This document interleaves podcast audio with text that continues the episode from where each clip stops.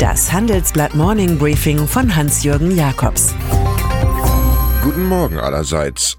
Heute ist Montag, der 23. September. Und das sind heute unsere Themen.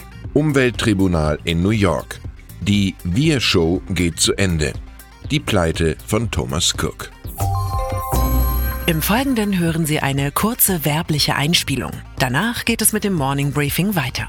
Die fortschreitende Digitalisierung betrifft alle Unternehmensbereiche und Aufgaben, vom Geschäftsmodell bis zu Backoffice-Aufgaben. Eine strategisch kluge Neuausrichtung des Finanzbereichs Ihres Unternehmens, welche alle diese Anforderungen berücksichtigt und neue Steuerungsimpulse für operatives Business generiert, ist öfters zwingend erforderlich.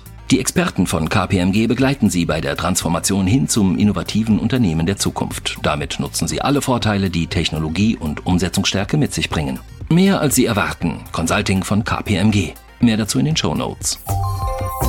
New York. Angela Merkel bekommt heute Nachmittag mitteleuropäischer Zeit ein Glaubwürdigkeitsproblem. Sie muss auf dem UN-Klimagipfel verteidigen, was nicht zu verteidigen ist. Das am vorigen Freitag verabschiedete Klimakonzept. Es fällt bei Experten und Umweltaktivisten durch wie ein Flocati, der zum Berber erklärt wird. Es handle sich um ein Dokument der politischen Mutlosigkeit, wettert der Chef des Potsdam Institut für Klimafolgenforschung Ottmar Edenhofer im Handelsblatt-Interview. Der CO2-Preis für Verkehr und Gebäude müsste bei 50 Euro pro Tonne liegen und nicht bei 10 Euro. Die Grünen kündigten Totalopposition im Bundesrat an. Damit sind sie Konterrevolutionäre, wenn der Spruch von CSU-Maestro Markus Söder stimmt, es handle sich bei dem eigenen Klimaplan um eine Revolution. Das Umweltspektakel in Manhattan wird flankiert durch eine neue Studie der Weltwetterorganisation WMO.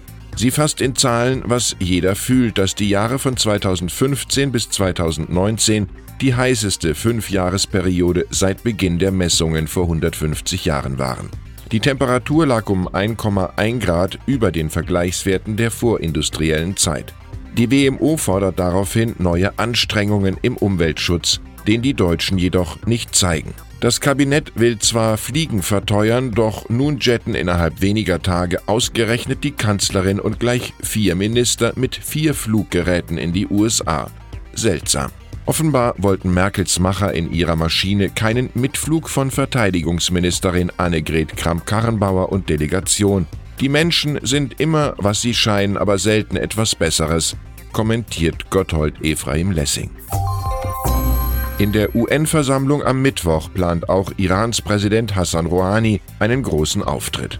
Er präsentiert ein Konzept zur Sicherheit am Golf, das naturgemäß keine Rolle für die USA vorsieht. Fremde Mächte würden nur Probleme bereiten, findet der Mann aus Teheran. Für Rouhani soll die Stabilität vor allem an der Straße von Hormuz künftig durch die Golfstaaten selbst garantiert werden, also auch durch den Intimfeind Saudi-Arabien, dem Waffenpartner der USA. Der Trump des Tages kommt diesmal aus einer Ukraine-Connection. Der US-Präsident bestätigte mit Volodymyr Zelensky, dem neuen Präsidenten in Kiew, Ende Juli über Korruption in dem osteuropäischen Land geredet zu haben und in diesem Zusammenhang auch über den demokratischen Politiker und Präsidentschaftsaspiranten Joe Biden und dessen Sohn. CNN berichtete, Donald Trump habe seinen Kollegen Zelensky achtmal gedrängt, Untersuchungen gegen Hunter Biden aufzunehmen. Der saß im Vorstand der ukrainischen Gasfirma Burisma, die wiederum fiel durch Bestechung auf, nicht aber Biden Jr. Dessen Vater wiederum sieht in Trumps Telefonat einen überwältigenden Fall von Machtmissbrauch. The We Company. Vielleicht liegt es an seinem exzentrischen Gehabe, vielleicht an seinem einstigen Drogenkonsum, vielleicht auch einfach nur daran, dass er den angekündigten Superbörsengang vermasselt hat. Jedenfalls soll im Bürovermittlungskonzern WeWork CEO Adam Neumann seinen Titel verlieren und die Sachen packen. Wenn sich ein Scheitern in Form unerfüllter Milliardenträume ausdrückt, werden Investoren nun einmal recht verhalten. Vor allem die Geldanlagemaschine Softbank plädiert für Neumanns Abgang und dessen Ende in der Biershow. Eine weltweite Aktienschmelze, darauf bereitet sich offenbar Paul Singer vor, der umtriebigste Geldaktivist unter den Hedgefondsgrößen dieser Welt. Vertraute berichten, sein Gebilde Elliott sammelt derzeit bis zu 5 Milliarden Dollar bei Investoren ein, um im Moment von Kursstürzen mit Aktienkäufen zur Stelle zu sein. Vor einigen Wochen lamentierte er über Rekordstände bei Schulden und Derivaten. Es habe all die Politik des leichten Geldes gebraucht, um dorthin zu kommen. Jüngst fiel Singer auf, als er mehr als drei Milliarden Dollar in den US-Telekommunikationsriesen ATT steckte. Auch im deutschen Immobilienmarkt scheinen die besten Zeiten vorbei zu sein. Wir stehen am Ende eines Booms, verkündet Experte Ralf Henger vom IW, dem Institut der deutschen Wirtschaft. Der vom IW quartalsweise erhobene Immobilienindex zeigt schon zum dritten Mal in Folge eine Verschlechterung des Klimas in diesem Gewerbe auf. Nun wurde sogar der schlechteste Wert seit 2014 erreicht, wie unsere Titelgeschichte beschreibt. Weiter steigende Kaufpreise und Mieten erscheinen angesichts dieser Verhältnisse als Illusion. Thomas Cook. Heute muss der britische Reisekonzern seinen Gläubigern klarmachen, dass er mit zusätzlichen 200 Millionen Pfund die Kurve bekommt, eine Operation am Rande der Möglichkeit.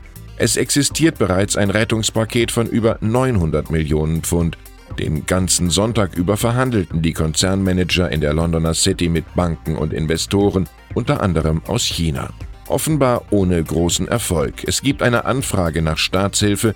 Die britische Regierung bereitet sich darauf vor, 150.000 britische Touristen zurückzuholen. Von einer Pleite des Unternehmens, zu dem Neckermann-Reisen gehören, sollen insgesamt 600.000 Touristen betroffen sein. Condor erhält den Flugbetrieb aufrecht, twittert die Tochtergesellschaft in die Welt. Und dann ist da noch der erste Deutsche im All, der 1978 nach dem Soyuz-Schock für die Amerikaner der alten Bonner Bundesrepublik mit dieser Premiere eine Enttäuschung bereitete. Sigmund Jähn flog damals zusammen mit einem sowjetischen Kommandanten zur Raumstation Salyut 6 und widmete seine sieben Tage und 20 Stunden im All seinem sozialistischen Vaterland der DDR. Deutsche und europäische Raumfahrtmanager fühlten sich düpiert, wurden aber nach der Wende vom einstigen Helden der DDR erfolgreich beraten. Jetzt ist der Pionier im Alter von 82 Jahren im heimischen Strausberg in Brandenburg gestorben und die Trauer ist gesamtdeutsch. Ich wünsche Ihnen einen guten Start in die Woche mit einem schönen Spruch von Antoine de Saint-Exupéry, einem anderen Flieger. Überlegen macht überlegen. Es grüßt Sie herzlich Hans-Jürgen Jakobs.